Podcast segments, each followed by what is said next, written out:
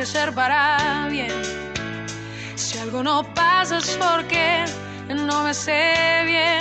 Bienvenidos amigos al programa Creciendo en Cristo. Les saluda su anfitrión, el pastor Ramón Argüello. Sí, Jesús nos hace crecer para bien. Pero para crecer, mis amigos, lo indispensable es nacer. Y en Cristo nacemos de nuevo cuando le aceptamos, cuando le aceptamos por la fe.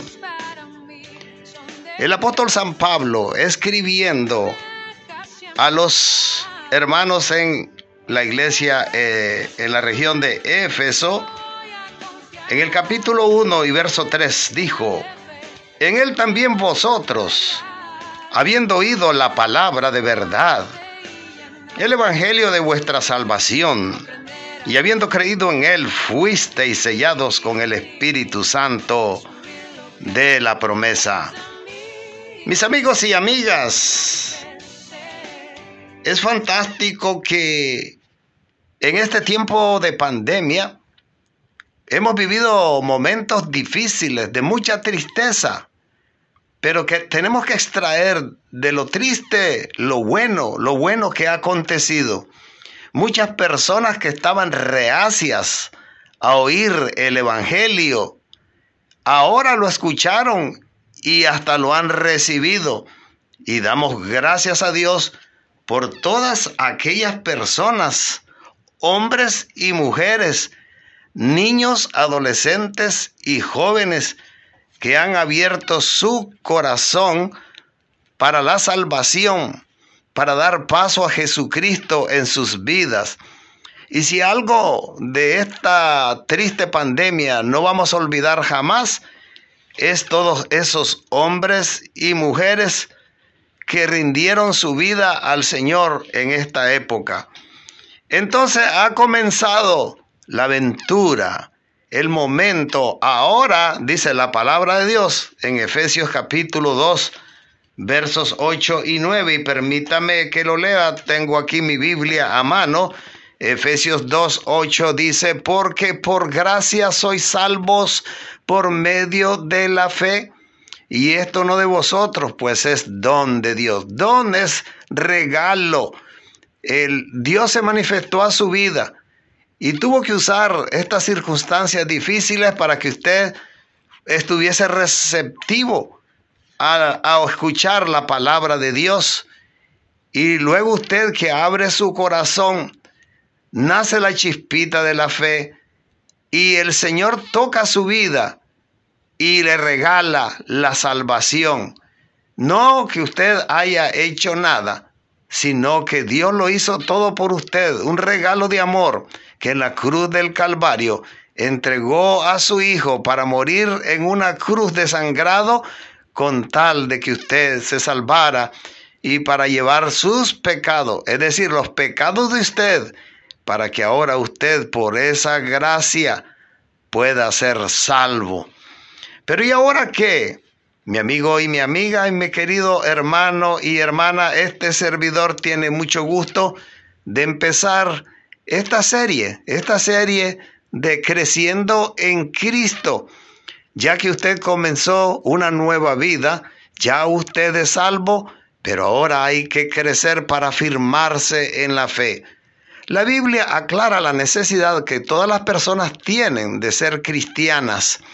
Y las personas son cristianas no por solo el hecho de ser personas, sino porque han abierto su corazón a Cristo y ahora le siguen y por eso son llamados o llamadas cristianas o cristianos. Convertirse en cristiano significa que hemos recibido nueva vida en Cristo. Hay muchas maneras de hablar de esta nueva vida, pero todos describen el mismo acontecimiento. El lenguaje que usamos para describir este acontecimiento es menos importante que el hecho de que haya ocurrido Lo más importante es que nosotros hemos entrado en una relación auténtica en el momento que abrimos nuestro corazón al Señor. Las palabras que usamos para describir la salvación durante muchos siglos la iglesia ha hablado de una relación con Dios.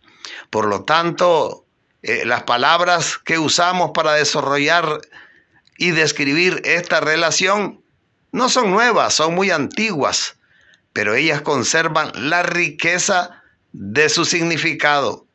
Nosotros hablamos de ser cristianos, de haber recibido a Cristo como Salvador, de ser salvo o convertido, de haberse arrepentido de los pecados, de haber creído en Jesús, de haber sido regenerado y de ser un seguidor de Jesucristo. De manera similar, el Evangelio de Juan usa varias metáforas para describir la salvación y cada una responde a una necesidad particular de la vida. Mi querido hermano recién convertido, la salvación se define como haber nacido de nuevo.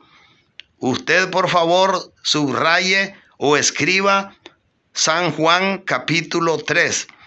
Ese capítulo define la salvación como haber nacido de nuevo. También en el capítulo 4 del Evangelio de San Juan se describe como haber recibido el agua de la vida. Esa es otra metáfora usada. Otra más es haber comido el pan el pan de vida. Eso está en San Juan 6. Haber además seguido la luz.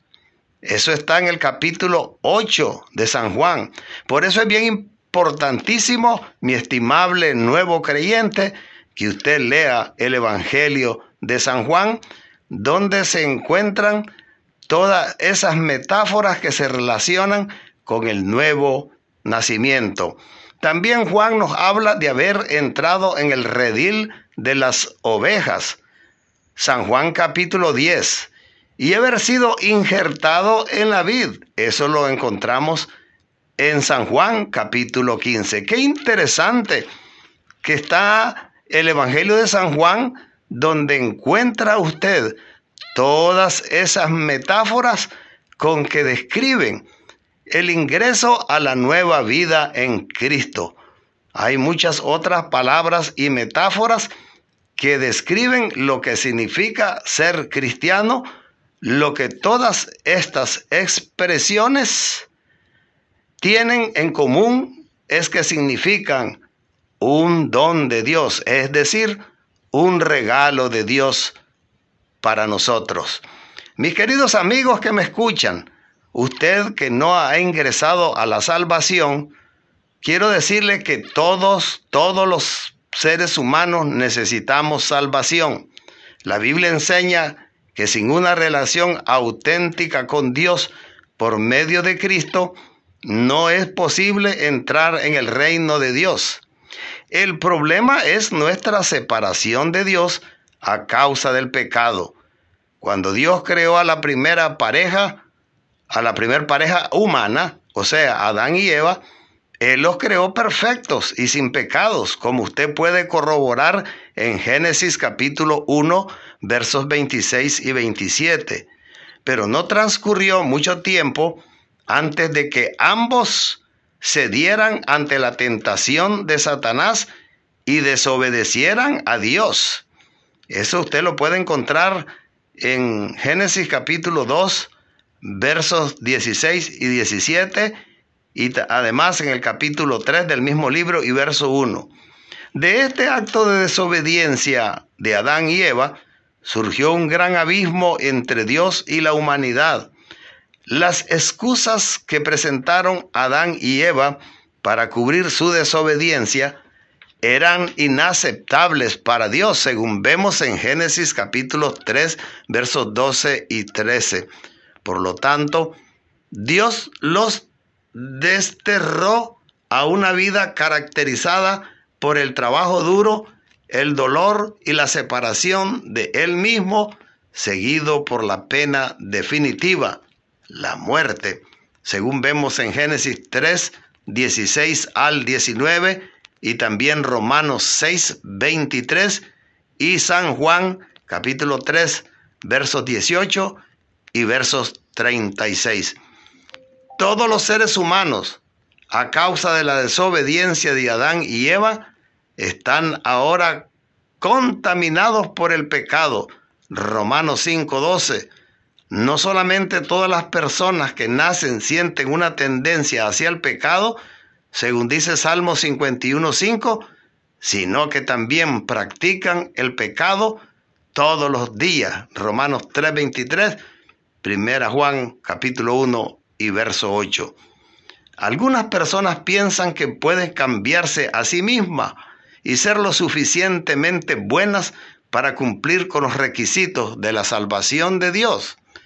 Es cierto que nosotros podemos vivir vidas relativamente buenas, pero esto no soluciona el problema de nuestra maldad.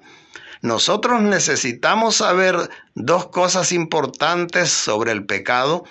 En primer lugar, el problema primario no es tanto las cosas malas que hacemos, más bien el problema es lo que somos por naturaleza, pecadores.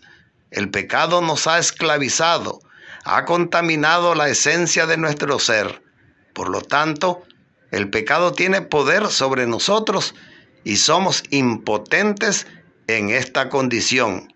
Nosotros pecamos, no necesariamente porque queremos pecar, sino porque somos controlados por una naturaleza pecadora según apunta Romanos 7:5. Si hemos de recibir la salvación, tenemos que enfrentar el problema arraigado del pecado. Sin un cambio fundamental en nuestra naturaleza, no podemos ser salvos.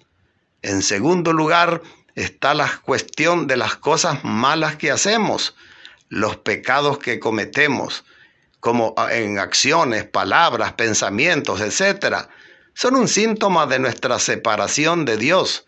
La raíz y causa por la que pecamos es nuestra naturaleza pecadoras. Los pecados que cometemos son los síntomas de nuestra separación con Dios.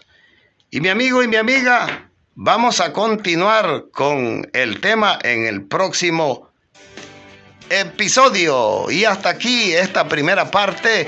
Y espere, espere la, la continuación, creciendo, creciendo en Cristo. Ese es y ha sido su programa. Dios le bendiga.